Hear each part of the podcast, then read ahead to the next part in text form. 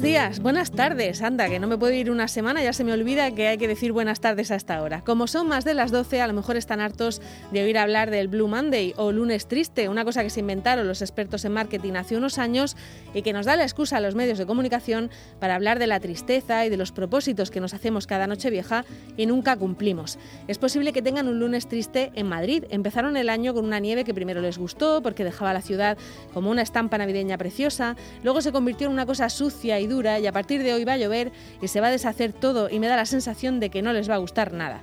Hoy nos recuerdan en redes sociales que hace cuatro años de aquella nevada que llegó incluso a la ciudad de Murcia y que yo me perdí, por cierto. Espero que no sea como cuando pasa un cometa o hay un super eclipse y te quedas sin verlo y te dicen que no te preocupes, que en 200 años pasará otra vez. En 200 años no quiero pensar dónde estaremos, pero este lunes hay que superarlo en Madrid, en Murcia y en todas partes, sino que se lo digan a los sanitarios que están asustados por lo que se les viene encima y todavía tienen que ver cómo hay gente que no se toma esto en serio. A la una vamos a escuchar al consejero de salud, a Manuel Villegas, que saldrá a contarnos cómo está todo tras la reunión del comité COVID, pero ya les adelanto que la cosa está mal. Así que hablar del lunes más triste después de un 2020 en el que nos ha pasado de todo y un arranque del 2021 que es para enmarcar, pues ¿qué quieren que les diga? Si este es el día más triste del año, ya llevamos la mitad y nosotros le vamos a hacer compañía las próximas dos horas para que sea más llevadero.